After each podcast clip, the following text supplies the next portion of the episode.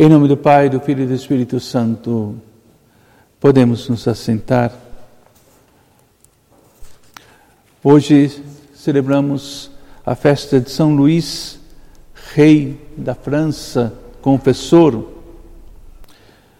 São Luís nasceu em 1215 e subiu ao trono muito novo ainda, com 12 anos de idade. Recebeu educação esmeradíssima de sua mãe, a rainha branca de Castela, que lhe repetia com frequência que devia preferir morrer a cometer um pecado mortal.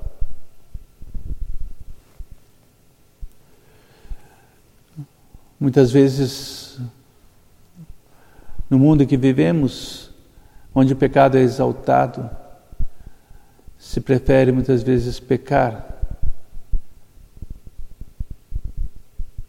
do que né, aceitar com amor as doenças que Deus manda, os sofrimentos que Deus manda.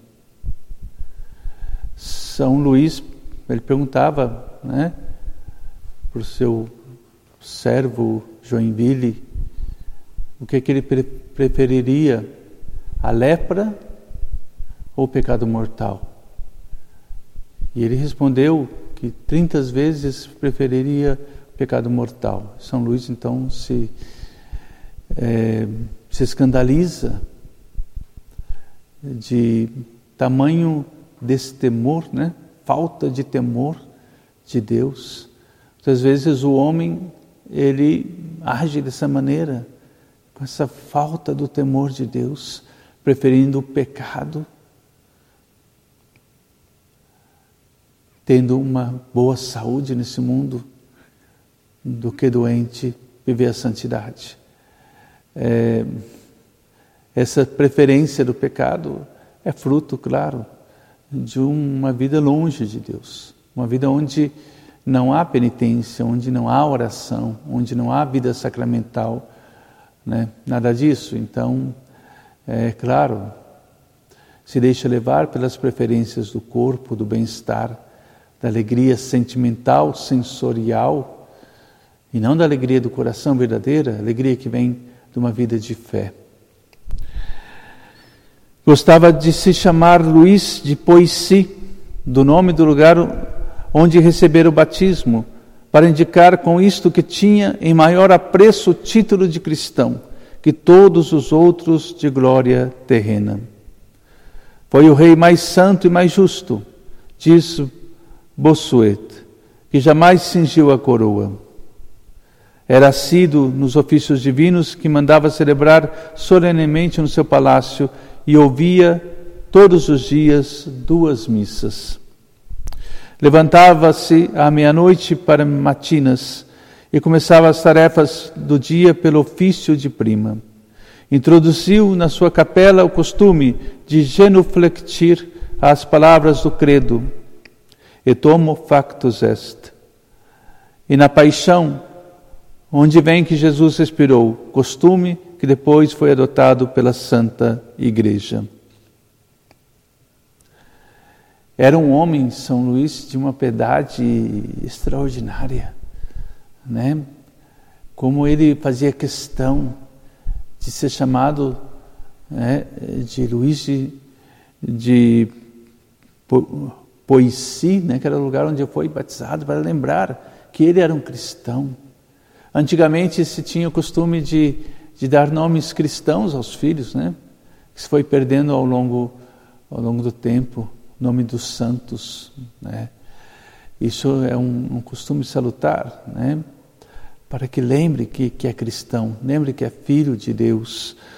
Né, e, e e toda a, a penitência né, que, que São Luís é, ele fazia até introduzir esse costume de se ajoelhar na, na oração do creio, é, quando se fala da encarnação do Verbo, né, e na paixão, quando Jesus expira. É. Então, São Luís era esse homem que que passava a sua vida imerso também é, na vida cristã, na presença de Deus. Ouvindo dizer que os nobres o censuravam por assistir a tantas missas e sermões, respondeu que se despendesse dobrado tempo no jogo dos dados e a caçar pelas florestas, nada haveria que repreender.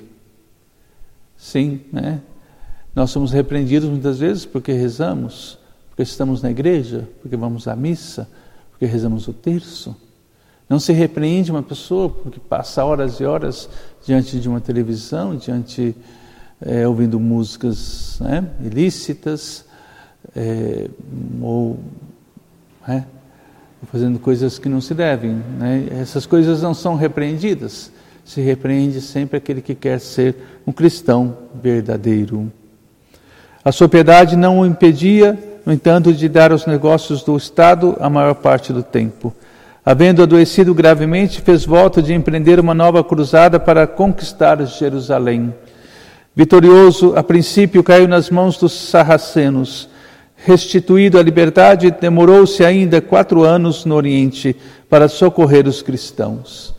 Depois de regressar à França, fundou numerosos mosteiros e mandou construir a Santa Capela, relicário insigne da Santa Coroa de Espinhos e da parte importante da Vera Cruz que Balduíno II de Constantinopla lhe oferecera. Muito austero consigo de grande caridade com os outros, costumava dizer que mais vale que um rei se arruine por dar esmolas por amor de Deus que em fastos e vãs glórias. Muitas vezes de Joinville ia no verão depois da missa para o bosque de Vicennes Sentava-se debaixo de um carvalho e mandava-nos sentar à volta. E todos os que tinham negócios a tratar vinham falar-lhe ali. Trazia sempre consigo a, cruz para indicar que ainda não cumprira o voto de reconquistar Jerusalém. Organizou, pois, uma segunda cruzada, mas a peste dizimou-lhe o exército e não o poupou a ele. De braços cruzados e deitado na cinza, entregou a alma a Deus a 25 de agosto de 1270, a hora em que o Senhor expirou na cruz. Na véspera da morte, ouviram-no repetir: Iremos a Jerusalém. Era com efeito na Jerusalém celeste que conquistou com a sua paciência no meio das adversidades, que ia agora reinar para sempre com o Rei dos Reis. Tem um salmo que diz: Que alegria quando me disseram, vamos à casa do Senhor. Os meus pés já se detêm, Jerusalém, em tuas portas. Essa alegria que tem o santo, que, que vai sempre ao encontro do Senhor, através da vida de santidade, mas também através do sofrimento e da morte, né, que vem como que coroar a vida de santidade, que é essa passagem é, para a vida eterna. São Luís, esse grande santo que hoje nos inspira, caríssimos irmãos, a buscarmos também a santidade, a preferir o pecado, antes morrer do que pecar, né? É, dizia também São Luís Gonzaga, né? Antes morrer do que pecar. Que esse possa ser também o nosso lema e o nosso desejo íntimo de seguir a Cristo por mais fracos que sejamos hoje, nós, nós temos a graça que, da igreja, da confissão, a graça né, de sempre recomeçar, a graça de sempre é, é, sair do pecado. Então não, é, não desesperemos da misericórdia de Deus, não. Né? Mas vamos ao encontro do Senhor é, com, com muita humildade. Assim ia São são Luís se confessar. É, ele ia se confessar e, e, e, e esperava a penitência que o confessor lhe dava para expiar os seus pecados. Que nós também possamos sempre estar nessa disposição de viver a vida na graça, longe do pecado que nos afasta de Deus.